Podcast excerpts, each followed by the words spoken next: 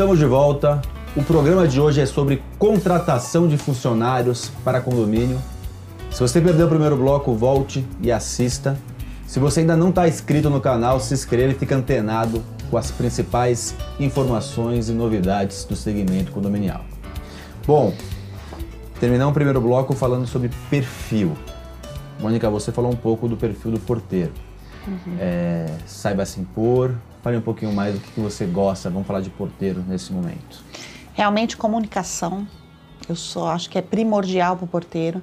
Mexer nos equipamentos de portaria é uma coisa muito fácil, muito simples você explicar. O zelador vai lá e treina o, o funcionário, capacita ele para poder mexer né, no, no, sistema, olhar câmeras, buscar imagens. Então, essa questão do, dos equipamentos é o mais fácil. Mas a questão de postura, de interagir com os moradores, interagir com os condôminos, é o mais difícil, porque são pessoas, né? Então, Sim. Então cada pessoa tem uma reação. Então ele tem que ter aquele jogo de cintura, ele tem que ter aquela comunicação fácil.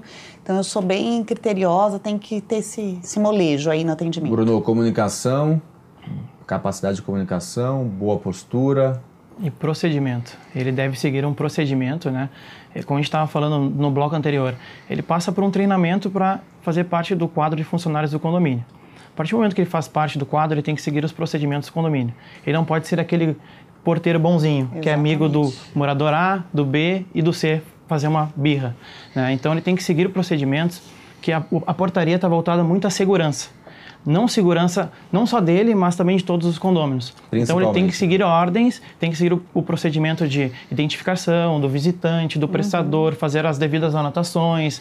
Então tem cada condomínio também tem uma particularidade com relação a algumas anotações de visita. Hoje em dia tem aplicativos para fazer a, a liberação de, de, fornecedores, de visitante. Então ele tem que se adaptar àquela realidade daquele condomínio. Você falou que uma coisa, ele passa por um treinamento. Será? É o mundo ideal que ele passe por treinamento, né? Deveria Mas passar. também, é, um treinamento inicial com certeza tem que ocorrer, senão não vai conseguir manusear. Geralmente feito o... pelo zelador ou gerente predial. Exatamente, um treinamento interno. Mas também fica a dica de um treinamento externo, né? voltado à segurança, principalmente, e procedimento. Uhum. E hoje a gente tem empresas no mercado que oferecem esse, esse tipo de trabalho, até mesmo em loco, né? que, que é um treinamento mais é, particular, mais customizado é para aquele condomínio, que é o ideal. Perfeito. Mônica, faxineiro, tem alguma, algum perfil que a gente possa descrever? Eu fiz uma vez um treinamento de é, hotelaria e a palestrante falou que ela ia visitar a mulher que se candidatava a ser arrumadeira e a ser faxineira. E é muito isso, é asseio, é limpeza, é organização, né? Então a gente olha muito isso, né? Acho que já vem com o perfil de organização que a gente já pede para a administradora, eles já conseguem interagir através dos testes que eles fazem e já sabem aqueles que têm um perfil ali de organização. E aí no dia a dia mesmo, naquela experiência, a gente já consegue ver se ela é caprichosa, se né, o, o faxineiro realmente é atento na hora que ele vai recolher um lixo, não deixa nada pela metade. Então realmente isso daí é dia a dia mesmo. E acho que o que a gente tem que buscar, a Mônica falou bem, né? É capricho, né? Pessoa que é, tem esse, esse cuidado, né? Eu acho que esse é o perfil principal para um faxineiro Sim. ou uma faxineira. Pegando o gancho de palestra, de curso, eu fiz um curso um dia que a palestrante falou o seguinte: quer conhecer se o faxineiro é bom ou se o condomínio está bem limpo, vá primeiro no banheiro, no ambiente deles. Ou seja, se o ambiente dos próprios funcionários estão limpo, provavelmente o, rest, o restante do condomínio também estará. Então, acho que eu, também, pegando a linha do, do porteiro que eu comentei de procedimento, acho que a faxina também tem que passar por uma, um procedimento, tem que ter um, uma linha. Ah, primeiro ah, limpa o hall, depois os corredores, enfim, tem que ter uma regra, tem que ter uma, um, cronograma. Um, um, cronograma, um plano de ação e, e um acompanhamento do zelador. Mônica, último aqui do nosso quadro zelador barra supervisor barra gerente depende de cada estado, cada cidade tem uma denominação. Qual o perfil ideal desse líder? Liderança. Você mesmo já respondeu, né? Liderança é muito importante. Claro que ele tem que ter o conhecimento técnico, ele tem que saber avaliar os equipamentos, acompanhar as empresas prestadoras de serviço, né? ele tem que conhecer de tudo um pouco. Mas assim, a liderança é essencial, né? Ele tem que realmente levar aquele grupo para cuidar do condomínio, aquele grupo para se preocupar com tudo que acontece, para estar atento a todos os movimentos, da parte externa, da parte interna, da limpeza dos condôminos. Então, eu acredito que o ideal realmente é uma liderança O resto a gente vai treinando, vai. O Bruno já está se coçando aqui para falar. Fala, Bruno. O que, que você já está salivando aqui? Não, eu queria comentar. Né? Bom, como foi, foi dito, né, o, o, zelador é o líder, né, ele tem que ter perfil de liderança, ele que é o superior dos demais funcionários, uhum. ele recebe uma diretriz do seu superior, no caso o síndico, e tem que transmitir essa informação de forma adequada para os demais funcionários. Ele tem que ter um, conhecimento técnico, né, teórico, que seria a parte de hidráulica, elétrica, enfim, fiscalizar bastante a área comum para que tudo, tudo ocorra normalmente. O, o, o condomínio tem que funcionar, né? Tem que funcionar e o zelador serve para isso, né? Pelo próprio nome, para zelar, zelar pelo condomínio. Então isso eu acho que é, é, é, as atribuições dele e vai de acordo com o perfil, liderança e relacionamento interpessoal, que eu acabei não comentando, deixei para o final, Sim. lembrei agora. Uhum. Então acho que é importante ter esse relacionamento interpessoal, tanto com os funcionários, tanto com os condôminos, quanto o seu superior. Vocês, eu tenho, eu, eu, falo muito em sala de aula a questão da, da supervisão, do controle, né? Uhum. É, acho que ele é um, uma continuação da contratação para aquela equipe funcionar bem, é o controle.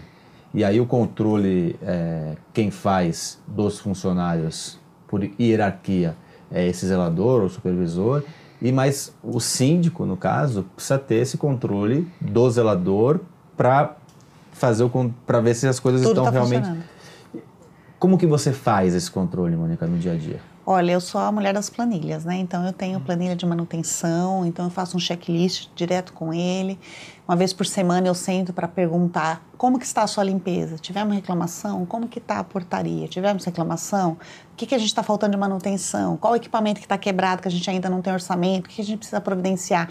Então, assim, tem que ter uma reunião, uma interação ali com ele. Eu faço isso semanal, justamente para a gente apurar e ajudar ele, né? Aquilo que ele precisa realmente de braço, aquilo que ele precisa de ajuda com o fornecedor, aquilo que ele precisa realmente falar com um funcionário um pouco mais sério. Algumas vezes eu acabo participando desse tipo de, de conversa para dar um feedback para o funcionário. Então a gente, eu tenho uma parceria muito grande com todos os meus profissionais que trabalham de zelador, gerente predial, que eu acho que, é que também é essencial, né? Bruno, por, por, melhor que seja funcionário, ele tem que se sentir supervisionado, né? Acho que é um ponto importante. E também o síndico ele precisa ter o controle da situação, né? Porque, vamos dizer, a gente tem um ótimo zelador que está passando por um problema particular e aí começa a parar de fazer as coisas e aí você não identifica, né? Então acho que é uma das obrigações do, do acho não, é uma das obrigações do síndico uhum. ter essa supervisão da equipe. E aí uma outra coisa que eu falo em sala de aula é todo mundo fala a ah, burocracia é ruim. Não, o que é ruim é excesso de burocracia. A burocracia é necessária, né? É, checklists, relatórios. Queria que você falasse um pouco sobre isso. É, o funcionário tem que se sentir controlado, né? É uma parte que, para ter um bom andamento, esses controles que tu comentou, a parte de planilhas, checklist, enfim, faz parte do dia a dia para também ter um certo controle, né? Uh, tem a parte, falando de controle, obviamente os funcionários têm um controle de ponto, hoje em dia está indo para o ponto biométrico. Uhum. O síndico muitas vezes não está no dia a dia e tem que confiar no zelador, que o zelador é o líder né, dos demais e ele é o braço direito do, do síndico. Então, mas cabe também o síndico, quando muitos síndicos trabalham, tem outra atividade, enfim, ou, ou profissional que estão dedicados exclusivo para aquele empreendimento, mas é ideal que o síndico também faça essa gestão junto com o zelador na medida do possível, nas visitas, ou quando ele é morador, que faça no período que ele estiver presente no condomínio, consiga fazer esse acompanhamento também. Vamos falar de um caso aqui, um ponto problemático. Funcionário saiu de férias. Então vamos pegar um condomínio padrão, geralmente um padrão. Tentar fazer um padrão, a gente tem a audiência do Brasil inteiro e tem algumas diferenças por estado uhum. ou por cidade. Mas o, o, mais normal que tem na maioria dos, dos, é, dos estados brasileiros são quatro porteiros, né? E aí, Isso. aqui em São Paulo, mais no 5 por 1, mas uhum. é, fora de São Paulo, mais no 12 por 36 temos é, um faxineiro e um zelador, né? Geralmente seis funcionários, às vezes sete com mais um faxineiro. É. E esse zelador pode ser supervisor ou qualquer coisa nesse Escopo sentido. básico. Né? Como começar pelo Bruno? Bruno, buscando mais para a sua realidade, que é São Paulo. Como o que fazer quando um porteiro precisa sair de férias? Ou, ou, na verdade, a gente, se tem seis funcionários, a gente tem praticamente seis meses de férias, né? E aí o pessoal fala muito assim, mas isso aqui é, uma, é um inesperado. Não, férias não é inesperado. Depois de 12 meses é esperado e está na CLT desde lá da primeira CLT. 1943. Exatamente. Bom, é, falando de São Paulo, rapidamente, né? Exceto os condomínios na escala 12 por 36, que é um acordo de compensação, né? Que tem quatro porteiros, dois diurnos e dois noturnos. O condomínio na escala 5 por 1, ele tem um porteiro de manhã, de tarde, de noite e o folguista, que Sim. foi o que tu comentou inicialmente, quatro porteiros. Na época de férias, né, depende de cada condomínio. O ideal seria a contratação de um novo profissional por esse período. Mas para isso acontecer de forma natural e organizada, né, as administradoras, por rotina, a grande maioria, manda no final de cada ano uma escala de férias, né, que é justamente para o condomínio se organizar, tanto o zelador, tanto o síndico. E essa escala feita numa ordem sequencial, janeiro, fevereiro, março, abril, maio, junho, consegue fazer uma contratação de funcionário, né? Mas eu vou contratar o funcionário por seis meses. Por seis, seis meses. meses. E aí ele faz a substituição de todos os empregados né, nessa sequência. Esse seria o mundo ideal. Na prática, a gente percebe que os condomínios pegam o folguista, colocam o folguista no lugar do funcionário que está em férias e eles acabam recebendo folga trabalhada, que não é o correto não, pela CLT, mas isso é, é a prática.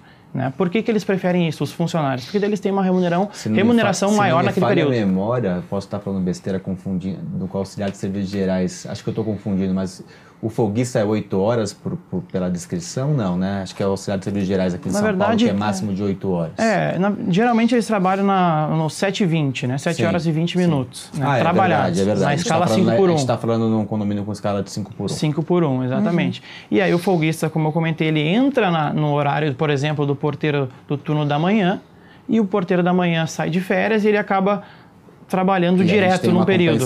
Exatamente. Que Daí horas acaba, extras. É, horas. Ele Fica acaba recebendo. Caro, mais caro para o condomínio, porque a hora extra em São Paulo é 50%, em vários estados ou cidades brasileiras é 100%, né? Então muito mais é, caro. Mas, mas e também caso... dá um problema que você não está cumprindo, na verdade, a SLT. Né? Exato. Né? Porque as pessoas vão fazer e, mais, não vão ter folga. E tem o desgaste do profissional também, né? Porque quando você começa a trabalhar, nós estamos falando de seis funcionários. Seis funcionários, seis férias, seis meses de férias. Sim. Então, o folguista vai lá trabalhar de manhã, é depois ele trabalha à tarde, então e começa todo mundo a trabalhar nas folgas. É. Tá todo mundo exausto, começa a perder qualidade, qualidade de vida e qualidade mesmo no trabalho. Perfeito. Porque não, não tem uma máquina, né? Trabalhando ali todos Sim. os dias, não né? vai ter o mesmo rendimento e mesma então, performance. Né? Exatamente. E só fazendo um adendo, no caso de folga trabalhada é 100%, aqui em São Paulo pelo menos. Ah, né? sim, sim, a folga. É folga Mas ou a feriado. Extra é 50%. É, 50%. É.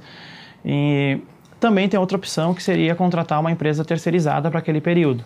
Né?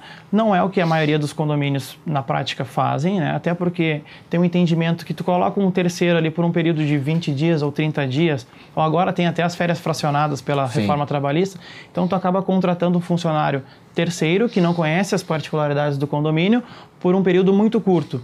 E a partir do momento que ele começa a ter conhecimento do, do, da rotina do, dos moradores do condomínio, já é o tempo que ele está saindo do prédio. Então, por isso que o pessoal não acaba não aderindo muito é à contratação de um terceiro. E às vezes acaba preferindo que eles mesmos façam a sua substituição. Perfeito. Eu vou chamar um quadro que é o Aplicando Advertência e eu já volto para finalizarmos o programa Passa Rápido. A advertência hoje vai para você, síndico, que não se preocupa com a equipe de trabalho. Não adianta nada você ter muito conhecimento, ter experiência, se você não tiver uma boa equipe e principalmente um bom líder. Pode ser um zelador, supervisor, gerente predial, não importa a denominação. Mas não existe bom síndico sem boa equipe de trabalho e principalmente sem um bom líder. Porque você não está no dia a dia. Quem vai liderar, sendo redundante, será esse líder, esse zelador, esse gerente predial, esse supervisor. Então, se preocupe sim e muito com a contratação de funcionários, com contratar funcionários adequados e eficientes e se preocupe sim em treiná-los, supervisioná-los e fazê-los render. Fica a dica. Bruno, muito obrigado pela participação. As portas estão abertas para se voltar. Obrigado, Ricardo, pelo convite. Fico muito feliz de fazer parte do programa. Nós que ficamos. Mônica, do mesmo jeito. Muito obrigado pela participação e até breve. Até breve. Muito obrigada pela oportunidade de estar aqui com vocês. Eu que agradeço. E você que está em casa, semana que vem mais um programa para agregar informação para a gestão do seu condomínio ou dos condomínios que você faz a gestão. Até semana que vem.